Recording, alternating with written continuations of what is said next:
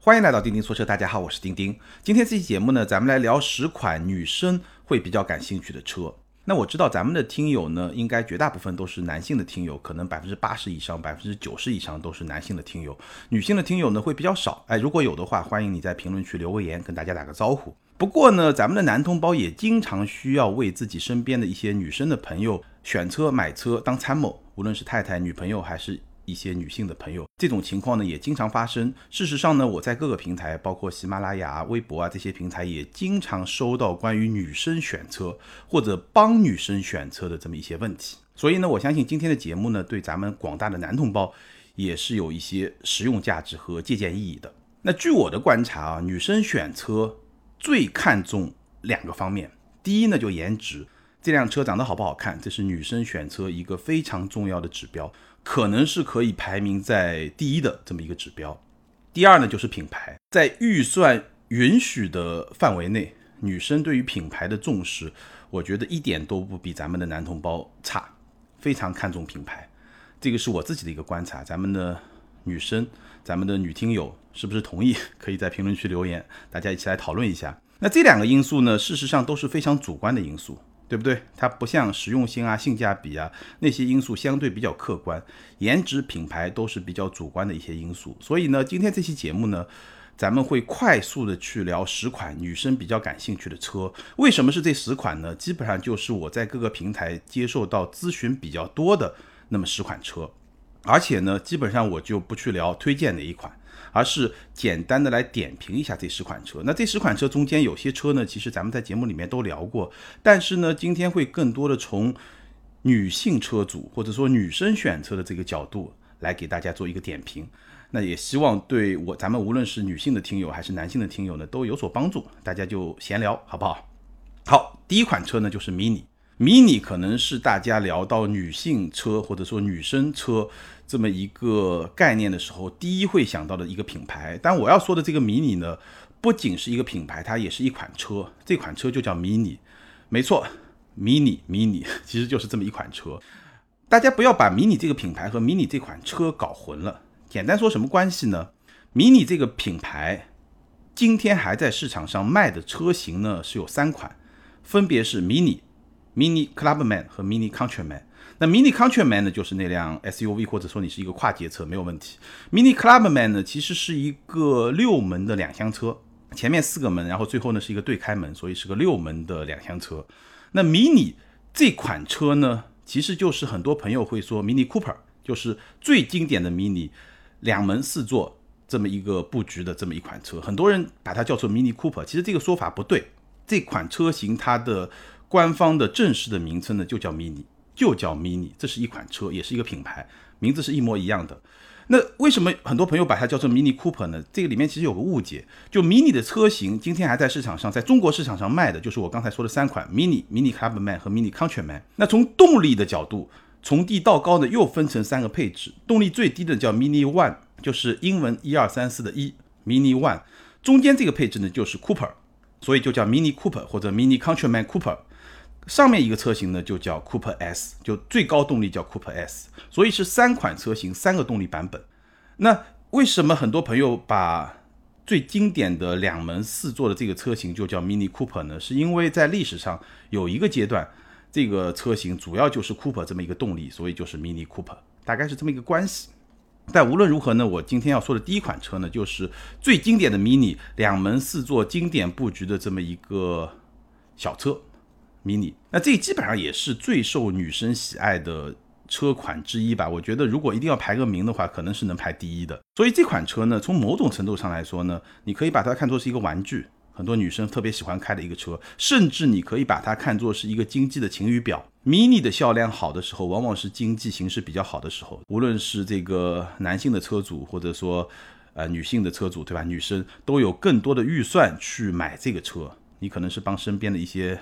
女性的朋友买这个车，女朋友太太买一个这个车，对吧？所以呢，从某种程度上来说，你甚至可以把它看作是一个经济的晴雨表。这个车其实是非常有意思的。那对于品牌来说呢，这么一个偏向于女生用车的这么一个品牌的标签，或者说品牌的定位，在消费者心目中的这么一个认知呢，其实可以说是喜忧参半。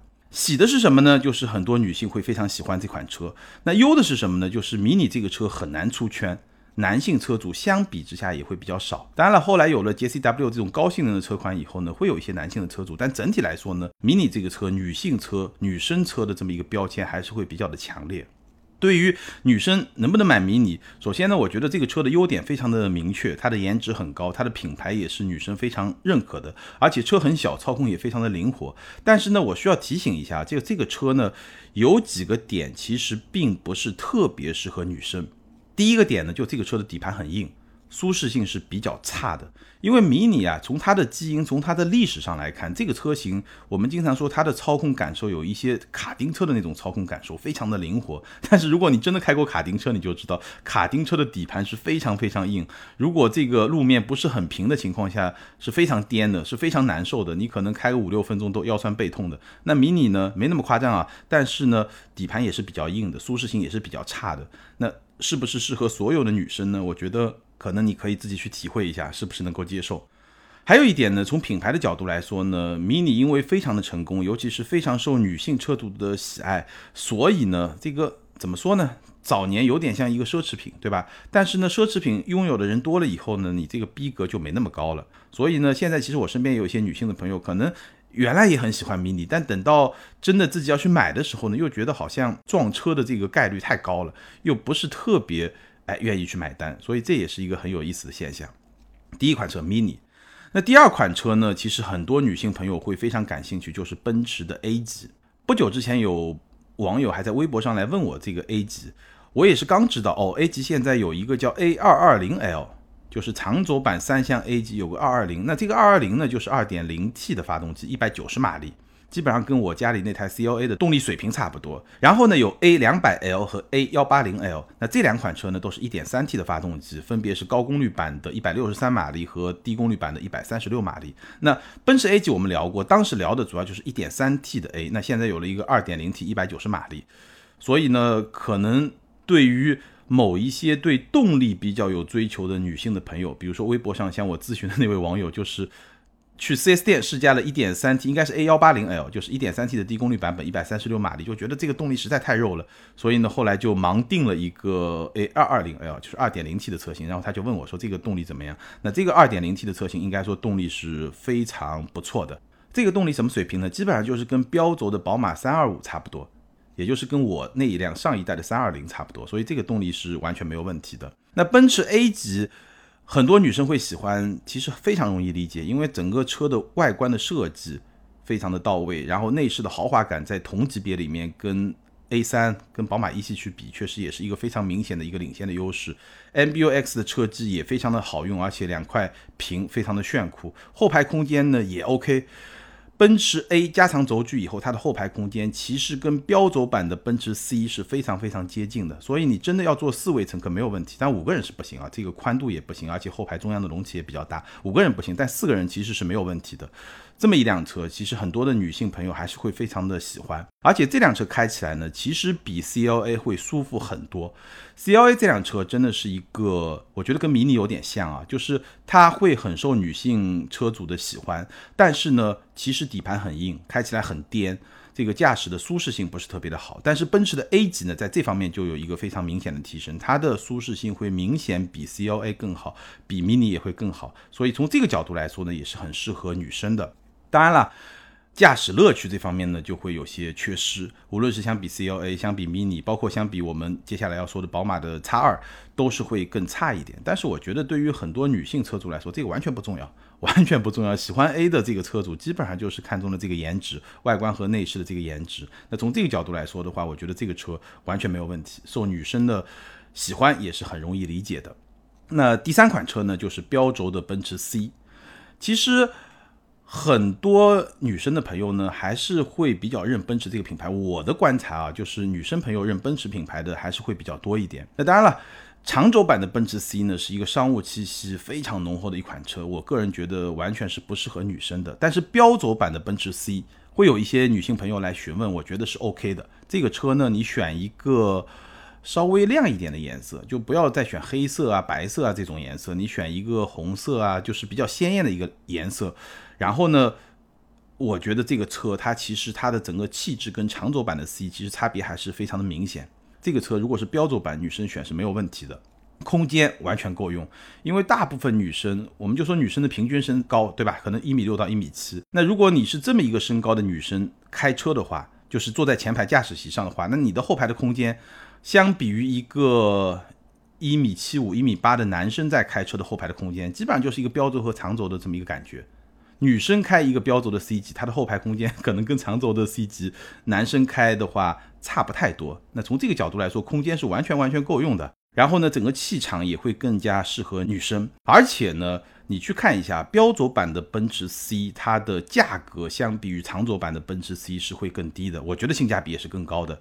基本上同等配置的标轴奔驰 C 会比长轴便宜有三万多块钱。所以这个性价比还是会比较高的。这个车呢，其实是可以选的，在相对偏商务的车里面，我觉得是一个不错的选择。甚至我觉得比 A4L 更适合女性的朋友，因为毕竟 A4L 它还是一个长轴版的车型，对吧？还是会比较大，而且呢，可能有一点点商务的气息，开起来呢也没有标轴版的车型那么的轻松，对吧？这个是标轴的奔驰 C，也是关心朋友比较多的一款车。那接下来说一说呢，是宝马的 X2，就宝马的 X2，这个是很多女性朋友会关注的一款车。简单点评一下，宝马 X2 的优点是什么？首先，颜值确实很高，它这个设计啊，跟 X4、X6 那种轿跑的风格不太一样，它有点像一个抬高了底盘的两厢车，然后车尾的设计，包括车头整个格栅的形状也跟普通的宝马不太一样。我。个人还是觉得这个设计还是很喜欢的。我们小区楼下就有一辆叉二，每天都能看到。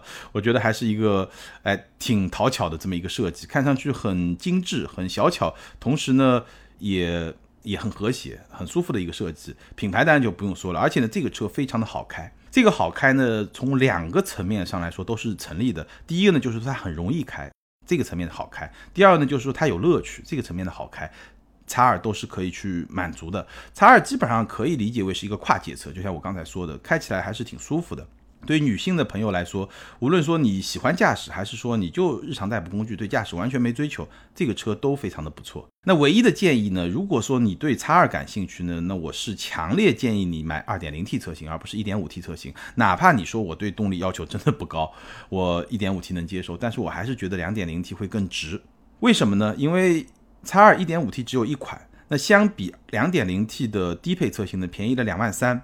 这个两万三，除了说动力从三缸升级为四缸之外，还多了一些什么样的配置呢？自动泊车，这个对女性朋友很有吸引力吧？前雷达、电动的后备箱、外后视镜加热、自动折叠和倒车自动下翻，这个功能是我非常非常喜欢的功能。现在我如果是开一辆外后视镜不会自动。就倒车的时候不会自动下翻的车，真的是非常的不习惯，很不习惯。这个功能很好用。还有一个很 有意思的配置，就是主副驾化妆镜上的照明灯。一点五 T 车型主副驾的化妆镜边上是没有这个灯的，而二点零 T 的低配车型就有这个灯。这个对于女生来说也是很 实用的一个配置，对吧？这么多配置加上一个一点五 T 升级为二点零 T，两万三千块钱，我觉得是非常值的。所以呢，这是我对。女生朋友们的一点建议，如果你看上了叉二这辆车，这个车我觉得没有什么硬伤，那唯一的建议就是你要选 2.0T，2.0T 的入门就没有问题。那如果把叉二和 A 级来比一比的话，很多朋友会纠结这两款车，一个宝马，一个奔驰，对吧？这两款车来比的话呢，我觉得 A 的空间会比叉二更大，但是呢，叉二开起来会更加的有趣，而且毕竟是一个有点跨界气质的车，所以呢，它的多路况的这种适应能力会更强一点。整体上来说呢，当然两辆车的外观内饰也会有一些差别，品牌也不一样，对吧？你基本上根据自己对品牌的偏好、对外观的偏好去做选择，然后呢，空间这些方面呢，可以简单的参考一下。好，下面一款呢就是奥迪的 Q2L。我发现询问 Q2L 这款车的朋友也很多，但原因呢也非常容易理解，因为 Q2L 现在终端这个折扣确实很给力，基本上入门款的 Q2L 十八九万就能起步，那拿下也就是二十万出头。就是一个落地价，二十万落地能够拿到一个奥迪品牌的，而且还是一个跨界车，或者说还是一个有点像 SUV 的这么一款车，性价比杠杠的，这个没话可说。优点也很明确，颜值高，Q2L 的颜值真的是相当的高，品牌硬，对吧？二十万出头落地一个奥迪，品牌硬，而且呢也很好开，这个车的好开呢，跟我刚才说叉二是一样的。一方面非常容易开，第二方面是有乐趣的。这个车我们专门聊过，Q2L 的转向非常的直接，我印象中只有一圈多一点点，一个非常直接的车，然后开起来响应非常的快。但是呢，它又不会像像 Mini 啊、像 CLA 啊这些车型那样那么的硬，它还是一个很舒服的车，就跟叉二有点像，是一个开起来很舒服又有乐趣的这么一个车。所以我觉得其实挺适合咱们的一些女生的朋友的，而且。这个车它比叉二会更便宜一点，大概能便宜个三四万、四五万块钱，所以性价比从这个角度来说会更高一点。后排空间呢，其实跟叉二也差不多，因为它毕竟是一个加长轴距的版本。那缺点也是有的，因为相比 Q 三来说的话，它还是用了老款的车机，然后整个内饰的设计呢，还是老一代奥迪车型的这么一个设计，储物空间比较少，实用性呢相对会弱一点，大概是这么一个特点吧。大家可以权衡一下，但总体上来说呢，我觉得这个车女生朋友感兴趣，非常容易理解。好，接下来我们来聊一聊呢，是沃尔沃的 x C 四零。那这款车呢，询问的朋友也会比较多，也包括一些准妈妈，哎，会比较对这个车感兴趣。那我基本上觉得，如果你看上了 x C 四零这款车呢，基本上可以无脑买。这个车的优点非常的突出，整个的设计很有设计感，包括一些很小的人性化的一些设计，也是非常的细心。你能感受到这种人性化的一些设计，然后呢，沃尔沃对吧？它很安全，包括它车内的这些材料的选择非常的健康和环保，这也是很多准妈妈会对这款车特别感兴趣的一个原因。所以我觉得，如果你认可了这款车它身上的这些标签，它身上的这些很难被取代的这些价值，那我觉得叉 C 四零这款车是非常值得买的。那这辆车呢，我觉得有两个可能会让。一些潜在的买家或者说一些女性的朋友比较纠结的点是什么呢？第一呢，就是它的 T 四的车型是没有两驱的，它要么就 T 三是两驱，T 四全部是四驱。这个配置呢，我个人不是特别的认可。其实我觉得如果有一个 T 四的两驱，应该是在动力啊，在整个驾驶感受啊。包括说它的价格啊，这方面会是一个更加平衡的一个表现。那你要买 T 四，你就必须买四驱，这个是稍微有一点纠结的这么一个点。当然，如果你对动力完全没要求，那你上 T 三也没有问题。但无论如何，这个是一个小小的纠结点吧。还有一个纠结点呢，其实我们很多的女生朋友呢，可能也会有。这是一个什么纠结点呢？就是说，我要不要索性再加三万块钱、四万块钱或者五万块钱，直接上一个叉 C 六零？因为叉 C 六零现在终端的折扣还是会比较的明显。那如果说我叉 C 四零想要选一个 T 四的车型，它又是四驱，价格又不是特别便宜，我要不要直接上叉 C 六零？这可能是部分用户，包括一些女性的用户会比较纠结的一个点。当然了，如果说你纯粹作为一个女生的代步工具来说呢，其实我觉得叉 C 四零的空间也是完全够用的，没有问题。好，下面一辆车，雷克萨斯的 UX，雷克萨斯的 UX 这个车呢？怎么说呢？咱们专门聊过。其实我对这款车的观点，在那期节目里面已经说得非常的清楚了。这款车应该说，相比于我们之前聊的 x C 四零啊、x 二啊，包括 Q 二 L 啊，这三款也算是小型或者紧凑型的 SUV 吧。UX 也是这么一款车，但是它相比于那几款车来说呢，我觉得是一个特点更加鲜明的车，就是优点和缺点都更加鲜明的车。UX，我简单的来给它下一个定义吧。UX 应该算是同级后排空间最小、价格最贵这么一款车，车机也比较落伍。但是最重要的就是同级后排空间最小、价格最贵。那这两个点呢，其实你可以想一想，它是不是适合你？首先，你后排是不是经常要用？如果你后排几乎不用，那这个点就没有问题。价格最贵呢，你就可以从不同的角度去理解了，对吧？雷克萨斯，有些朋友可能会觉得。哎，我买的时候可能会贵一点，但是后期用起来特别省心啊，还有一些免费的保养啊，对不对？这个就看你怎么去理解了。这款车呢，虽然说空间小、价格贵，但是它的优点也是比较明显的。首先呢，混动车型的体验会比较好，油耗也会比较低，颜值呢也是比较高的。尤其是如果你来问的话，说明你是认可它这个颜值的，比较有冲击力。对吧？而且呢，比较有个性，非常大的一个大嘴，整个的在马路上这个识别度也是非常的高的。品牌没有问题，雷克萨斯，对吧？这两年非常的强势，而且就像我刚刚提到的，非常的省心，而且这辆车也很好开。这辆车是有一定驾驶乐趣，而且开起来又很轻松，坐姿很低的一款跨界车。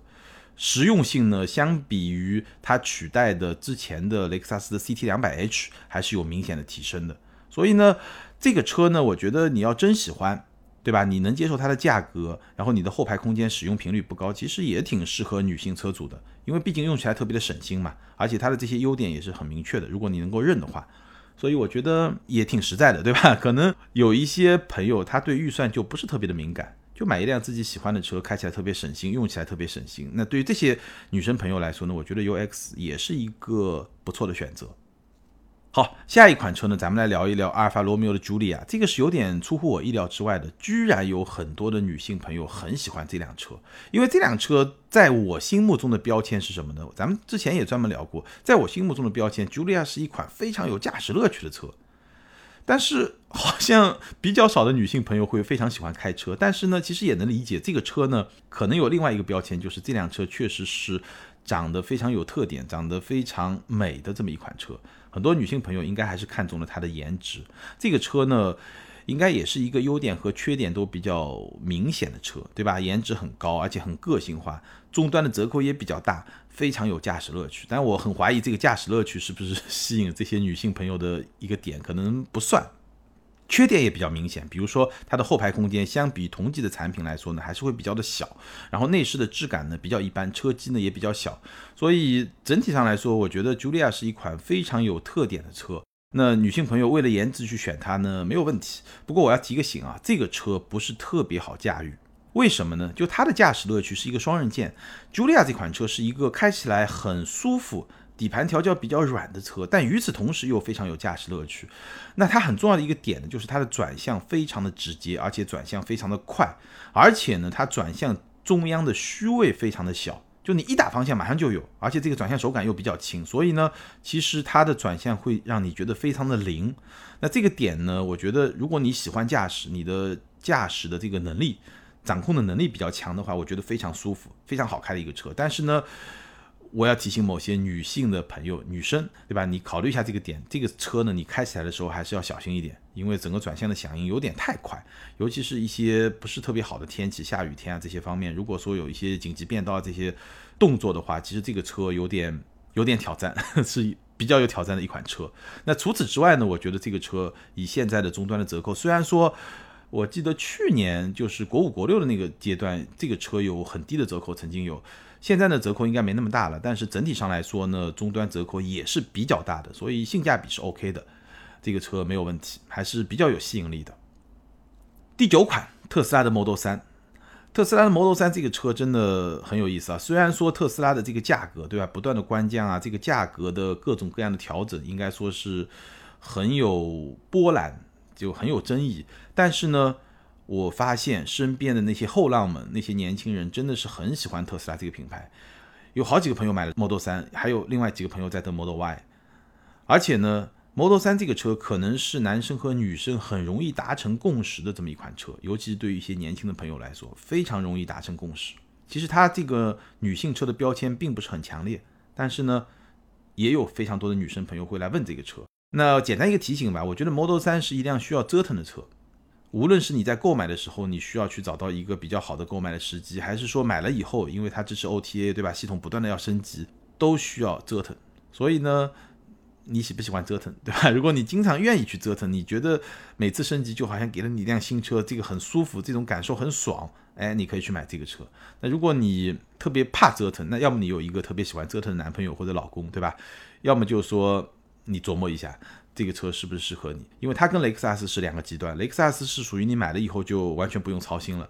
然后 Model 3这个车呢，买了以后还是需要比较操心。无论是说它这个 OTA 的升级，还是说它可能一些品质啊、质量啊这些方面的问题，其实还是一辆比较需要折腾的车。这是我对它的一个评价，给女生朋友们的一些建议。最后一辆也是最贵的一辆，就保时捷的718。这个车问的朋友非常的多，我相信可能也是。比较有女性标签的这么一款保时捷，我觉得对于女生来说呢，这个车基本上也是可以无脑买，如果你喜欢的话，因为同级别确实没有竞品，对吧？如果对男生来说，其实七幺八还是会有一些竞品的，比如说有些男性的朋友可能会在七幺八和宝马的 M 二之间进行纠结。那七幺八的优势，首先它是一辆保时捷，对吧？而且呢，它是一个中置发动机的跑车，那中置发动机的跑车，它整个操控的灵活性就会更好。对吧？因为车头比较轻嘛，而且中置整个车身重心的怎么说呢？整个车身负重的转移会非常非常的灵活。这个是它的优势。但是宝马 M2 是一个六缸车啊。六缸对四缸，对吧？声浪也好，动力也好，都有明显的优势。所以这两款车差不多，很多男性朋友是会很纠结的。我是买一个六缸的 M2 呢，还是买一个四缸的保时捷呢？对吧？这个是一个很纠结的点。还有一些朋友呢，可能会在七幺八一个新款的，或者说一个全新的七幺八新车和一辆二手的九幺幺之间进行纠结，也都是六十多万。六十多万其实现在可以买到一辆还不错的九幺幺，所以呢，又是另外一个纠结点。因为九幺幺虽然是二手的，但是信仰嘛，对吧？或者说面子嘛，对吧？对我来说也是一样。对我来说，如果有六七十万预算，这一边是七幺八，那一边是二手九幺幺，那我肯定选二手九幺幺，对吧？当然会比较用心的去挑一辆比较好车况的一个二手车。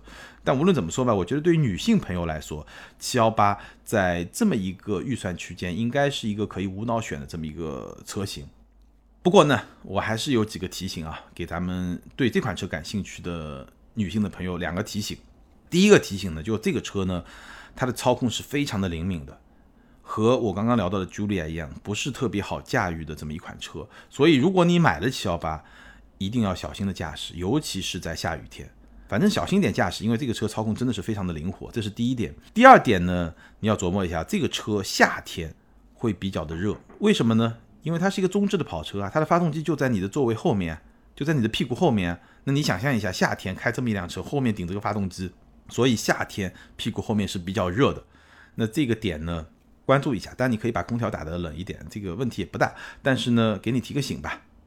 好，那以上十款呢，就是我在各个平台会接受到咨询比较多的女生选车的一些问题。那十款车呢，简单给大家点评一下。我基本上觉得这十款车都是值得买的，只不过呢，有些车可能更均衡一点，找不到明显的弱点。那还有一些车呢，会有一些缺点。或者说呢，会有一些值得提醒你注意的点。那我在刚刚的快评中呢，基本上也给大家都点评了。那最后呢，聊两个问题。第一个呢，可能有些听友会问，为什么你说的全是豪华品牌的车？那原因也很简单啊，其实如果是注重性价比的一些普通品牌、合资品牌、自主品牌这些车型，其实男生选车和女生选车的标准差别就没那么大。那我们今天专门聊的是一些女生选车，其实可能。更多是一些，哎，女生会特别喜欢的一些车型，能够去符合女生选车的一些标准的车型。那我刚刚也说了，颜值品牌，对吧？它的女性化的这个特点会更加的明确一点，所以呢，选的都是豪华品牌。那第二个问题呢，为什么都是小车？其实我的观察，有些女生喜欢小车，有些女生喜欢大车，这个两极分化还是比较明显的。为什么会这样呢？我的理解呢，我是觉得人和车的关系其实有两种。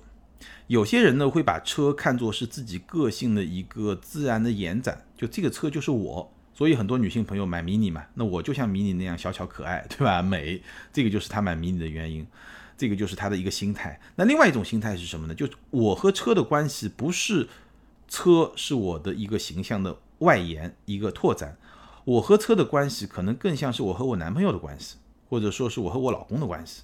就是这么一种关系。那这样一些女性的朋友呢，她会特别想要安全感，所以她会选一辆大车，会特别有安全感。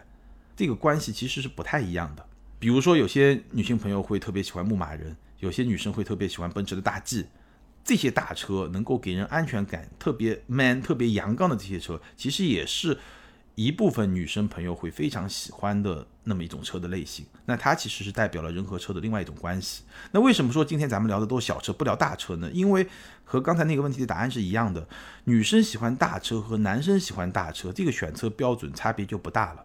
所以呢，既然咱们专门聊女生会特别喜欢的一些车型呢，所以今天聊的呢，主要还是一些小车。但事实上，我今天聊的这十款车也是在我。经常受到询问的这个车的名单里面挑了一下，选了一下这十款车，确实询问的女性朋友或者说帮女性朋友选车的男性朋友问的会比较多的十款车。好，以上就是今天节目的全部内容，跟大家聊了十款女生比较感兴趣的车。那不管你是女生还是男生，你身边的女性朋友，你观察下来，哎，会特别喜欢什么样的车？欢迎在评论区留言，分享你的观察和你的看法。还是那句老话，留言和评论永远都是对钉钉最大的支持。好，咱们来看上一期节目的听友留言。上一期节目咱们聊的是现阶段混动车到底值不值得买？ID 是这里有家，这位听友呢写了很长的留言，我大概选了一部分给大家分享一下。他说呢，听了钉钉两年的听友第一次来留言，愧疚，哎，这个没必要愧疚，以后多多留言就是了。作为雅阁混动二点四万公里的车主，讲一下自己的纯主观体会。现阶段 HEV 混动是能够照顾到绝大部分汽车使用需求的选项，理由如下。第一呢，传统燃油车能够实现的功能，混动车全部能够实现，甚至在很多方面是超额实现。比如电空调安静与高效带来的舒适性，远非发动机直接带动的空调可比。原生的自动启停功能也不会带给你燃油车自动启停那样恼人的体验等等。第二呢，没有续航焦虑，我的车加满一次油仅需四十五升，一般能跑九百五十公里以上。第三呢，动态驾驶体验比同级别燃油车更得心应手，提速的敏捷性、收油后的动能回收、发动机的无感介入等等，带给我更加愉悦的驾驶体验，让我从一个对开车原本没有什么兴趣的人变。的对每一次的出发充满了期待。总结一句话，我认为 H E V 混动是在化石燃料没有退出之前，汽油车在电动化路径上的增强形态和终极进化形态，能在有限的成本范围内提供令人更加舒适、愉悦、节能的用车体验。这位听友说的非常的好，我觉得你有很强大的这种文案表达能力，说的非常的好。下一位听友 I D 是。康斯汀下划线 YT 这位听友他说，汽车电气化是大趋势，但电能的来源可以是外接充电，也可以是内燃机发电、燃料电池发电。在电池的能量密度、充电补能效率各方面技术达不到目前燃油车水平之前，可见的将来电气化车型的主流会是几种供电方式的组合。放在更长远的历史来看，混动固然是过渡产品，但这个过渡期很可能会非常非常长。这位听友的观点我基本上是同意的，确实混动是一个过渡技术，而且确实混动可能会有比较长的时间。但是呢，我相信无论如何，你我，咱们的听友，包括丁丁在内，我们这一代人应该是能够见证到这个过程的完整的这么一个过程，这个应该没有问题。好，感谢所有听友的留言，也欢迎这两位听友把你们的联系方式通过喜马拉雅后台私信给我。你们将获得的是由途虎养车网赞助的 Wilson 微送超强镀金系列汽车漆面镀金，价值一千两百九十九元。这是一款日本原装进口的漆面镀金，保持时效在一年左右，而且可以在全国的途虎线下店免费施工。具体的领奖方式可以参考咱们每期节目的节目简介。那更多精彩内容呢？欢迎关注我们的微信公众号“钉钉说车”，在那里你可以看到我们的视频节目。也欢迎你关注我们的抖音号“钉钉说车”，或者呢，你可以通过新浪微博钉钉说车钉钉来跟我进行交流和互动。那最后再提醒大家一件事情：无论是新老听友，都记得订阅咱们的这个专辑“钉钉说车”，这样呢，每次节目更新你都可以收到提醒。好，感谢大家的支持和陪伴，咱们今天就聊到这儿，下回接着聊，拜拜。